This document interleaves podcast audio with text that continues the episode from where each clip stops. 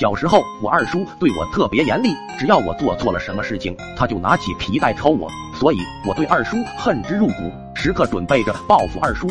终于有一天，报仇的机会来了，村头的小夫妻要结婚，那是我二叔帮忙撮合的。为了这场婚礼，二叔特意去买了一套西装。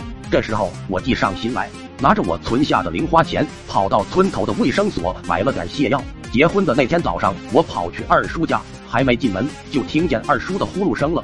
刚进门就看见挂在那的的西装，我悄悄地拿起削铅笔的刀子，在西裤的臀部划了几下，接着把泻药倒在水杯里，就去把二叔叫醒。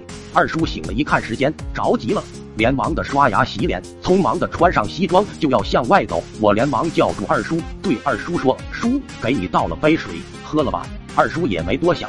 喝完就直接走了，一边走一边还夸我懂事。婚礼现场，二叔要上台讲话，但是二叔的脸色不太好，我就知道要笑发挥了。二叔本想着去厕所，这时需要二叔上台，只好硬着头皮上台，在台上说了一会。新人上台敬二叔酒，一杯酒刚一下肚，二叔的肚子就轰隆隆的响了起来。二叔暗道一声不好，撒腿就往台下跑，谁知刚一转身没憋住。直接从我划破西裤的口子喷出了黄色液体，喷了新人一身，场面那叫一个火爆。二叔整个人都傻了，呆若木鸡的站着，口子里还在飞翔，全村人都吓得把桌子掀了。婚礼现场变成了飞翔现场，二婶直接就气晕了过去。婚礼是办不成了，回到家我被老妈和老爸打了足足半个小时，要不是老妈，就我一个儿子心软了，我坟头的草估计都得两丈高了。